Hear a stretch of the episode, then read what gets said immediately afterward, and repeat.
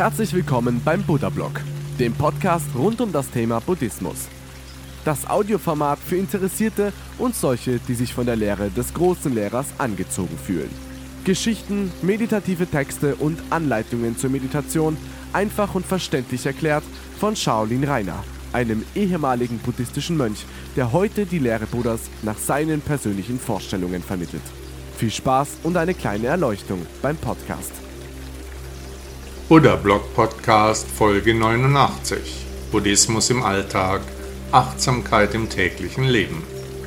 Hallo und willkommen bei Buddha Blog, meinem Podcast mit Werten und mit tiefergehendem Inhalt. Ihr Kanal für buddhistische Themen, Achtsamkeit und Meditation. Ich bin Shaolin Rainer und ich freue mich sehr, dass Sie da sind.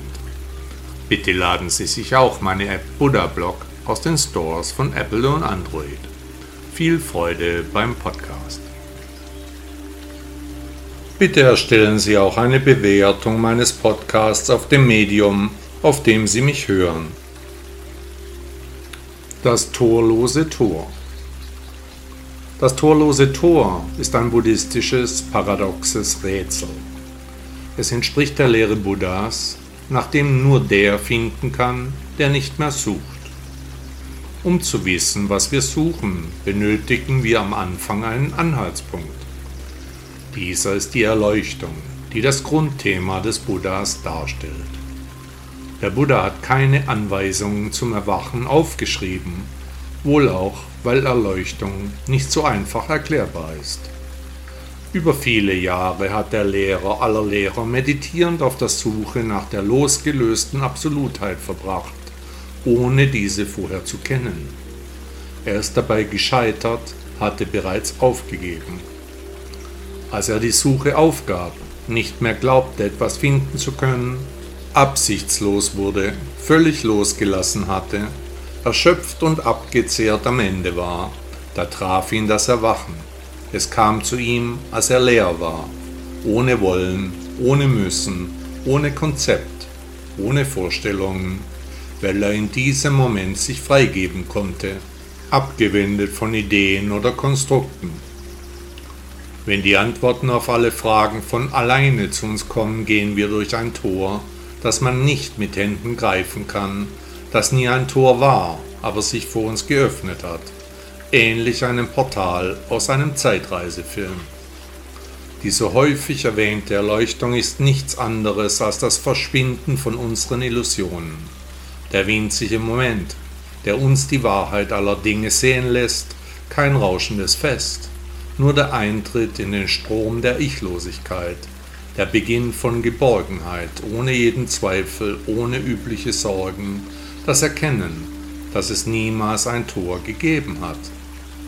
Zu wissen, wie die Dinge wirklich sind, das Verlassen des Nebels, der Moment der Erkenntnis, das lässt sich nicht einfach in Worte fassen, meine Erklärungen können nur auf dieses torlose Tor vorbereiten. Man kann nicht finden, was nicht zu finden ist, denn es gibt dieses torlose Tor und es gibt eben kein torloses Tor. In dem Moment, wo es sich öffnet, da verschwindet es schon wieder. Das torlose Tor als bildhafte Darstellung der Erleuchtung kann, vom Prinzip her, unsere Vorstellung als suchende Individuen erklären.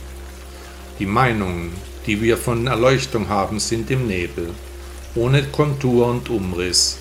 Das torlose Tor kann uns dabei helfen. Zu schwere Kost?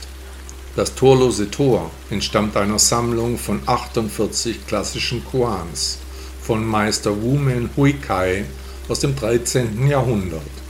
Wurde laut Wikipedia erstmals 1229 abgedruckt. Andere Übersetzungen lauten Die Schranken des Meisters Woman. Der römische Politiker Cicero sagte einmal, Hannibal ist vor den Toren. Mitgefühl und Konzentration. Vor langer Zeit kam ein sehr junger Mann in einen buddhistischen Tempel. Er war vom Leben schwer enttäuscht, hatte in seinen jungen Jahren bereits herbe Schicksalsschläge erleiden müssen. Als er vor dem Abt stand, sagte er, mein Leben war bis heute für mich furchtbar. Die Vorsehung hat mir übel mitgespielt. Leid, Kummer und Mühe prägen meinen Weg. Großes Unheil bricht immer wieder über mir zusammen. Tragik und Trostlosigkeit begleiten mich. Nun bin ich zu euch gekommen, um mein Schicksal zu verbessern. Ich habe von den Lehren des Buddhas gehört. Nun möchte ich mein Heil mit der Suche nach Erleuchtung versuchen. Gibt es eine Chance auch für mich? Der Abt musterte ihn lange und gründlich, dann sagte er, ja, auch für dich ist das Erwachen möglich. Erzähle mir von dir. Was kannst du? Was hast du gelernt? Wo liegen deine Stärken? Der junge Mann überlegte, dann sprach er leise. Ich bin nicht sehr begabt. Meine Familie ist reich. Ich muss nicht arbeiten. Ich kann mich auch nicht so gut konzentrieren. In Wahrheit bin ich schwach und ängstlich, habe wenig Disziplin, aber eines kann ich gut. Ich spiele sehr viel Schach. Da liegt mein Talent. Der weiße Abt überlegte, dann rief er nach einem bestimmten Mönch und wies ihn an, ein Schachspiel zu bringen. Er sprach zu dem Mönch, als Mönch dieses Tempels bist du mir Gehorsam schuldig, in allen Belangen und zu jeder Zeit. Ich weise dich nun an, mit diesem Mann eine Partie Schach zu spielen, und du musst gewinnen. Tust du das nicht, werde ich dich töten. Wenn du gewinnst, werde ich den jungen Mann töten. Es ist ein Spiel auf Leben und Tod. Beide Schachpartner sahen den Abt zweifelnd an. War das sein Ernst? In einem buddhistischen Kloster wollte er einen Mann töten? Im Gesicht des Abtes war keine Regung. Ja, er meinte es so, wie er es sagte. Das war jetzt klar. Sie begannen zu spielen, der junge Mann war völlig aufgelöst, er fing an zu schwitzen, er spielte um sein Leben. Sein Gegner, der Mönch, war jedoch gelassen, er akzeptierte die Dinge, die da kommen würden, er vertraute auf seinem Führer und auf die Lehren Buddhas. Er war im Einklang mit seinem Sein. Zuerst spielte der Junge schlecht, unkonzentriert und hastig, machte einige Fehler, doch mit der Zeit beruhigte er sich, seine Züge wurden besser, der Mönch hatte nicht so viel Übung im Spiel und gelang ins Hintertreffen. Der junge Mann war immer sicherer geworden und blickte vom Brett auf, er sah in das freundliche, friedliche Gesicht des Mönchs ein Antlitz von friedlicher Gelassenheit, Erkenntnis und Aufrichtigkeit. Keine Angst spielte sich in der Mimik des buddhistischen Bruders. Nun kamen Gedanken in ihm auf, sein Leben zog vor seinem inneren Auge vorbei, auf einmal regten sich Gefühle für den Mönch in ihm, er verglich sein Leben mit dem seines Gegenübers. Wie nutzlos sein Weg bis hierher doch war. Und wenn er heute das Spiel gewinnen würde, dann verliert dieser besondere Mann sein Leben wegen ihm, einem Nichtsnutz. Er fing an, absichtlich schlecht zu spielen, er wollte verlieren. Eine Welle von Mitgefühl durchlief ihn. Er wollte sein Leben für das des Mönches geben. Da griff der ab plötzlich in das Brett und stieß die Figuren um. Beide Spieler blickten irritiert auf, das Spiel hatte sie in den Bann gezogen. Der Abt sprach, heute wird keiner gewinnen oder verlieren, keiner wird sterben. Du, junger Mann, hast heute etwas gelernt, nämlich Mitgefühl und Konzentration. Du warst in das Spiel vertieft und hast trotzdem an das Schicksal deines Gegenübers gedacht. Du wolltest sogar für ihn sterben. Du darfst bei uns bleiben, du sollst eine Ausbildung erhalten, das Erwachen wird zu dir kommen, du bist reif dafür. So kam es. Die österreichische Erzählerin Marie Freifrau Ebner von Eschenbach sagte einmal, haben und nichts geben ist in manchen Fällen schändlicher als stehlen.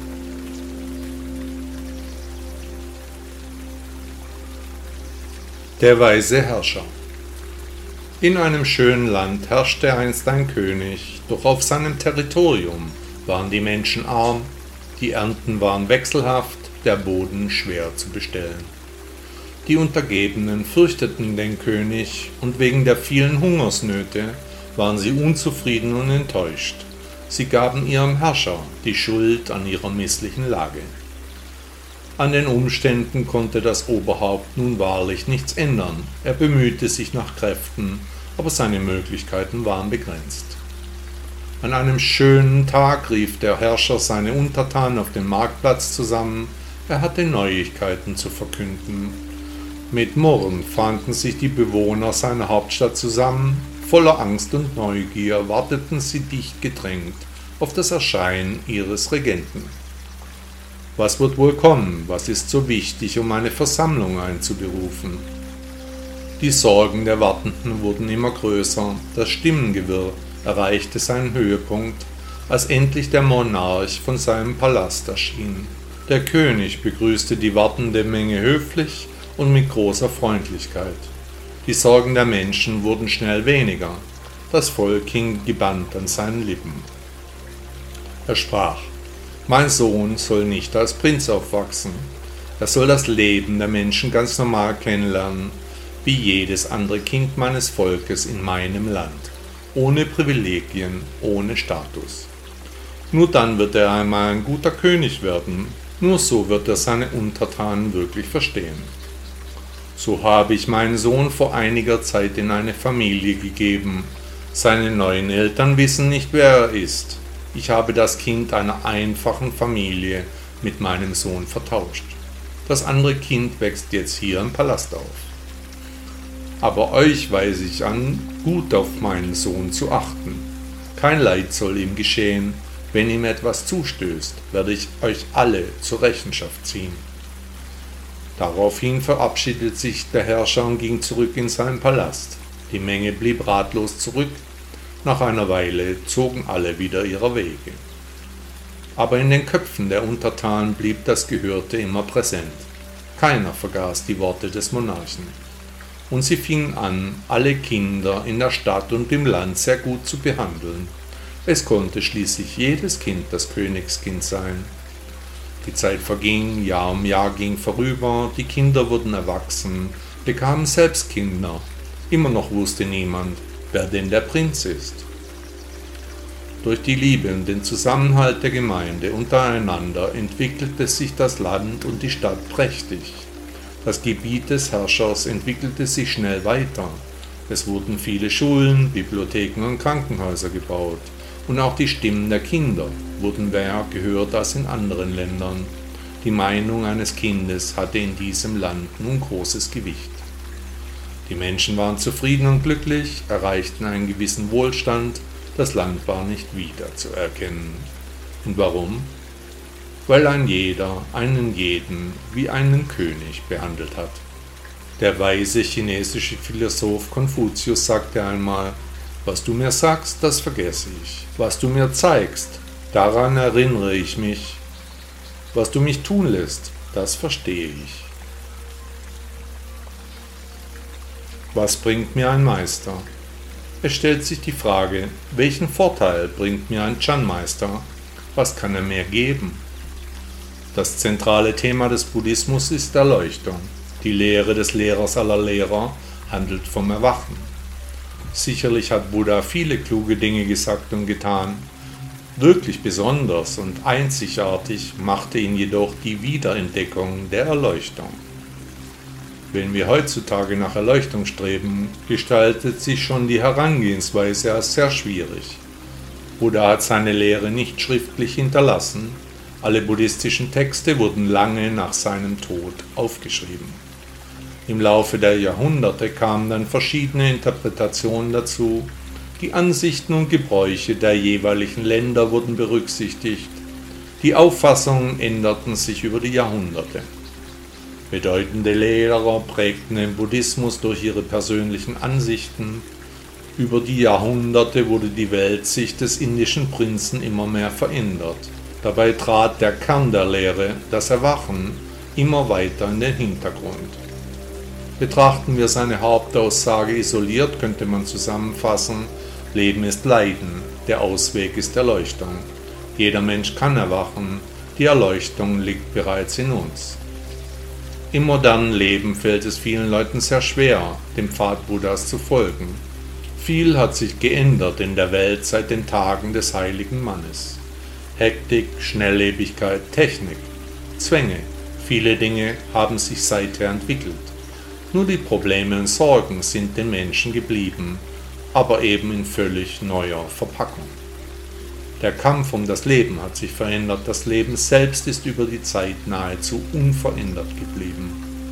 Die Frage, liebt er mich, betrügt sie mich, kommen wir über die Zeit, bleibe ich gesund? Diese Fragen, diese Themen sind die gleichen geblieben, nur die Umgebung hat sich eben total verändert. Wer heute die Reise zum Erwachen beginnt, hat es nicht gerade leicht.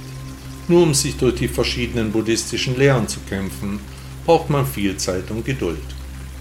Ein Chan-Meister kann anderen Menschen aber beim Erwachen helfen, indem er immer wieder vom Kern der Lehre spricht, indem er die Menschen zurück zu ihrem Selbst führt, ihr Inneres offenlegt, ihnen nimmt, was ihnen fremd ist, was nutzlos und leer ihr Sein verdeckt und auch den Blick zum eigenen Ich erschwert. Ein Lehrer führt behutsam durch die buddhistische Philosophie, er bringt die Menschen zum Nachdenken, zeigt Lösungen auf, entwickelt die Persönlichkeit der Schüler, verhilft ihnen zur Weisheit, zum Durchblick. Er vermittelt Liebe, Güte und Werte, er weiß den Weg, aber gehen muss man ihn selbst. Durch einen Lehrer hat man keine wirklichen Vorteile, er bringt uns nichts, was wir nicht selbst tun und machen könnten. Er kann die Reise nicht für andere unternehmen, er kann jedoch dabei helfen, vergleichbar mit einem Reiseleiter bei einer Pauschalreise. Nichts, was man nicht ohne ihn auch tun könnte. Er ist nicht wirklich wichtig, sein Beitrag ist gering. Und genau deshalb ist er so wichtig. Drei Dinge machen einen guten Meister aus, wissen, können und wollen. Wenn wir am Ende der Reise für einen kurzen, winzigen Moment Buddha treffen, dann benötigen wir auch ihn nicht mehr als Reiseleiter. Der weise Konfuzius sagte, Lernen und nicht denken ist unnütz. Denken und nicht lernen ist zwecklos. Ausreden und buddhistische Antworten. Jeder Mensch hat sich schon einmal herausgeredet. Die Grenze zwischen Ausrede und Lüge ist aber fließend. Je öfter man Notlügen verwendet, desto flüssiger gehen sie von der Zunge. Wenn uns etwas wichtig ist, werden wir einen Weg finden, es zu verwirklichen, daran zu bleiben. Wir werden kreativ, entwickeln Kraft und überlegen uns, wie es machbar wäre. Wenn etwas uns dann nicht wichtig ist, kreiert unser Ego Ausreden, Ausflüchte und eben Lügen.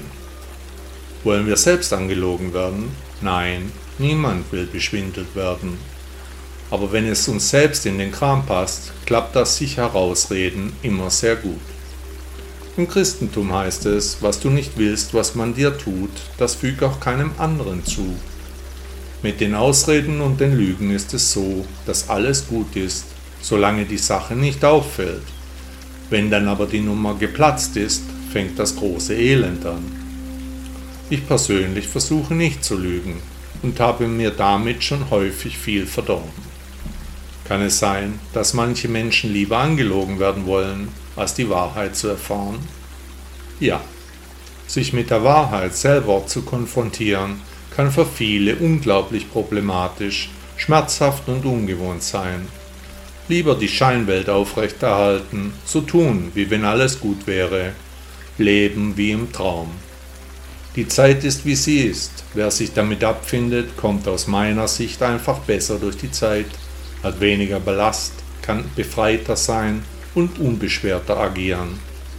Das setzt aber Ehrlichkeit voraus, ehrlich zu anderen, aber hauptsächlich zu sich selbst. Ausreden sind Lügen, Kleine Lügen, aber gelogen ist gelogen. Ein bisschen schwanger gibt es nicht. Fangen Sie an, ehrlich zu sein, antworten Sie besser, nicht wenn Sie wütend sind, versprechen Sie nichts, wenn Sie glücklich sind. Und entscheiden Sie nichts, wenn Sie traurig sind. Da kommt meist nichts Gutes dabei rum. Der edle Buddha zeigte uns den Weg, gehen müssen wir ihn selbst. Der griechische Philosoph Plato sagte einmal, Klugheit erfordert Zeit und Anstrengung, vor allem aber Ehrlichkeit. Buddhismus und das richtige Tempo. Jeder Mensch hat sein ganz eigenes Tempo, sein für ihn typisches Energieniveau. In der modernen Welt hasten die Menschen durch ihr Leben, sind gestresst und unter Druck. Ich zum Beispiel habe immer ein rasantes Tempo, habe häufig viel zu erledigen, haste von Termin zu Termin, bin auch privat immer zügig unterwegs. In letzter Zeit macht sich bei mir bei schnellem Gehen aber ein leichter Schmerz in der linken Hüfte bemerkbar, was mich zum Nachdenken über mein Tempo und mein Energieniveau gebracht hat. In einem früheren Beitrag hatte ich ja bereits über die gehende Meditation berichtet, die mich immer wieder beschäftigt. Kurzum, ich habe mein Energieniveau betrachtet und beschlossen, es einmal langsamer angehen zu lassen, die Dinge sorgfältiger, genauer zu verarbeiten und achte besonders darauf, langsamer zu gehen. Aus buddhistischer Sicht ist es so, dass mein Leben sowieso in meinem Karma verhaftet ist. Die Dinge, die mir passieren sollen, werden genauso kommen, wie sie müssen. Warum also die Eile? Und überhaupt, die Hetze dient doch im Prinzip nur der Erfüllung meiner Wünsche und Bedürfnisse. Nach der Lehre des Buddhas ist nur ein wunsch- und bedürfnisloser Mensch auch glücklich. Was hat die Hast und das Pflichtbewusstsein der letzten Jahre mir eigentlich gebracht? Kann ich mich da noch überhaupt dran erinnern? Nun mache ich genau das Gegenteil und habe dabei sehr viel Freude. Häufig ertappe ich mich dabei, wie ich noch losstürmen will. Dann erinnert mich der leichte Schmerz an mein Energieniveau und ich schalte zurück. Ich möchte jedem Hörer empfehlen, sich einmal ernsthaft mit dem eigenen Energieniveau auseinanderzusetzen und die eigenen Beweggründe zu hinterfragen. Und vor allen Dingen dient das Tempo der Befriedigung Ihres Egos? Gehe ich langsam oder schnell? Esse ich hastig oder in Ruhe? Lasse ich mir ausreichend Zeit für meine Liebsten? Welches Energieniveau passt zu mir? Kann ich mit der Energie spielen? Jedenfalls sollten Sie dann dieses Energieniveau in Relation zu Ihren Wünschen und Bedürfnissen setzen. Das richtige Tempo ist ein wichtiger Baustein für die Reise zum Erwachen, zur Erleuchtung. Eine große Reise beginnt immer mit einem kleinen Schritt. Es fragt sich nun, in welchem Tempo. Der deutsche Dichter Christian Morgenstern sagte einmal, die meisten wissen gar nicht, was sie für ein Tempo haben könnten, wenn sie sich nur einmal den Schlaf aus den Augen reiben würden. Die Farbe unserer Haut. Sie meinen, Sie könnten über Ihr Leben bestimmen. Ich sage Ihnen, nichts können Sie bestimmen. Haben Sie sich Ihre Hautfarbe ausgesucht oder die Farbe Ihrer Haare, Ihr Geschlecht oder den Ort, an dem Sie geboren wurden? Nein. Nichts davon haben sie bestimmt, nichts ausgesucht. Sie wurden in einem bestimmten Körper geboren, an einem bestimmten Ort, zu einer bestimmten Zeit. Das alles haben sie nicht selbst gewählt, es war ihr Karma. Der römische Dichter Ovid schrieb ca. 25 vor dem Jahr Null. Jeder sollte die Grenzen seiner Bestimmung einhalten. Wenn also schon die Eckpunkte unserer Existenz nicht von uns bestimmbar waren, wie kommen wir dann auf die Idee, dass wir über unser Leben bestimmen könnten? Diese Frage wäre doch eine Überlegung wert, finden Sie nicht? Und was wäre die Conclusio aus einem solchen Gedanken? Wäre es möglich, dass wir einfach nur unserem Karma folgen, nichts oder nur wenig daran ändern können? Ja. Nach der Philosophie Buddhas steht alles schon fest, ist sozusagen schon geschrieben. Selbst ob und wann wir Erleuchtung finden, ist vorherbestimmt.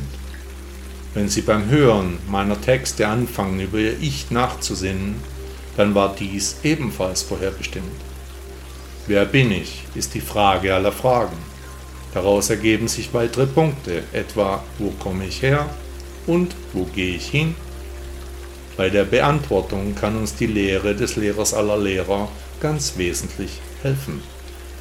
Wenn wir uns auf den Buddhismus einlassen, ergibt sich daraus eine völlig andere Herangehensweise an unser Leben. Friede und Gelassenheit sind die Folge. Wenn ich nichts bestimmen kann, dann muss ich mich auch nicht über etwas aufregen. Die Gedanken können sich beruhigen. Der Gedankenpalast fängt an, uns Freude zu bereiten. Die Stimmen in unserem Kopf werden leiser, verklingen, verschwinden im Nichts. An die Stelle der Sorgen und Nöte tritt jetzt ein anderer Gedanke. Kann es sein, dass Buddha mit dem Thema Erleuchtung uns den richtigen Weg gezeigt hat? Daraus stellt sich für jeden Buddhisten die zentrale Frage, was ist Erleuchtung? Und daraus ergeben sich weitere Themen. Möchte ich Erleuchtung finden? Und wie kann ich das? Sollten Sie sich auf die Reise zum Erwachen begeben, den Entschlussfassen der Lehre Buddhas zu folgen, so war diese Entscheidung ebenfalls Ihr Karma. Sie war auch vorherbestimmt. So wie Ihre Hautfarbe, die Farbe Ihrer Haare, Ihr Geschlecht und der Geburtsort ebenfalls Ihr Karma sind und waren. Der deutsche Dichter Johann Wolfgang von Goethe sagte einmal, Du bist von der Menschenart, sprach er, die sich leicht an einen Ort, nicht leicht an eine Bestimmung gewöhnen. Allen solchen wird die unstete Lebensart vorgeschrieben, damit sie vielleicht zu einer sicheren Lebensweise gelangen. Fünf Blinde und ein Elefant. Am Hof eines beliebten Königs lebten viele gelehrte Männer, die ihm als Berater dienten. Egal bei welchem Thema. Es gab immer Streit zwischen den vielen Experten, über nichts waren sich die Fachleute einig. Die Zwistigkeiten wurden von Tag zu Tag heftiger, der Palast war erfüllt von Gezänk und Ärger. Der König beschloss, Abhilfe zu schaffen, er überlegte sich, was er tun könnte. Eines Tages hatte er eine gute Idee. Unter seinen Ratgebern waren auch fünf Blinde, die, bedingt durch ihr Alter, das Augenlicht verloren hatten. Diese Männer ließ er vor einen Elefanten führen. Sie sollten sich nur durch ihren Tastsinn einen Überblick verschaffen und dann dem König in Anwesenheit aller anderen Berater berichten, um was es sich hier handle, beschreiben, was sie dabei erfühlten. Der erste Gelehrte wurde seitlich an den Elefanten geführt, er ertastete ein Ohr, ergriff um die große Fläche herum, fühlte die spröde Oberfläche. Er meinte, dem Geruch nach ist es ein Elefant, aber dem Gefühl nach ein großes Blatt. Der zweite gebildete Blinde war an der Reihe. Er wurde vorne an den Elefanten gestellt, ertastete den Rüssel. Er sprach, ja, es riecht wie ein Elefant aber es ist ein Arm, lang und kräftig. Der nächste Gelehrte wurde zum Hinterteil des Tieres geleitet, er fühlte den Schwanz des Kolosses. Auch er gab den vorherigen Männern recht, es riecht wie ein Elefant, ja, aber es fühlt sich an wie ein Seil mit einem Pinsel am Ende. Der vierte blinde Mann wurde an ein Bein des Elefanten geführt. Er sagte, ja, der Geruch ist stark, aber da dies ein Rätsel des Königs ist, kann es kein Elefant sein. Ich glaube, es ist eine Säule. Dann kam der letzte der ausgewählten blinden Gelehrten an die Reihe. Er wurde an den Bauch des Tieres gestellt. Auch er gab zu, dass es nach einem Elefanten riecht. Er glaubte aber auch, dass der König sie das Licht führen wollte. Er meinte, es sei eine große, stachliche Fläche und daher kein Tier. Der König fing an zu lachen, er sprach, O ihr Gelehrten, wie könnt ihr eine so einfache Sache nicht erkennen? Es ist natürlich ein Elefant. Ich wollte euch aber zeigen, dass es oft anders ist, als es zuerst scheint. Nichts ist wirklich einfach. Jeder Sachverhalt hat seine Schwierigkeiten. Vor ihr euch in der Zukunft wieder streitet, sollt ihr euch an diesen Elefanten erinnern, an diesen Augenblick und ein jeder an meinem Hofe hat gesehen, wie schwierig es ist, einen Elefanten zu erkennen, zu beschreiben. Ein jeder hat etwas anderes erfüllt und ertastet. Und nur weil euch ein Sinn, nämlich das Augenlicht, fehlt, und wie ist es erst bei kleineren Dingen, bei solchen, die schwerer zu beschreiben sind, schwerer zu verstehen, kompliziert und vielschichtig? Alle Gelehrten verstanden, was der König ihnen sagen wollte, wurde ihnen jetzt klar. Und auch warum er dieses Schauspiel inszeniert hatte, war nun offensichtlich. Das Beispiel mit dem Elefanten sollten alle Berater am Hofe so schnell nicht vergessen. Als Buddhist sollte man nicht urteilen oder werten. Ein Sprichwort sagt, blick erst auf dich, dann richte mich. Hat Ihnen der Podcast gefallen? Danke, dass Sie Buddha Blog hören. Ist Ihnen aufgefallen, dass hier keine Werbung läuft, dass Sie nicht mit Konsumbotschaften überhäuft werden? Bitte hinterlassen Sie mir eine Bewertung bei Google oder Apple Podcasts. Tausend Dank.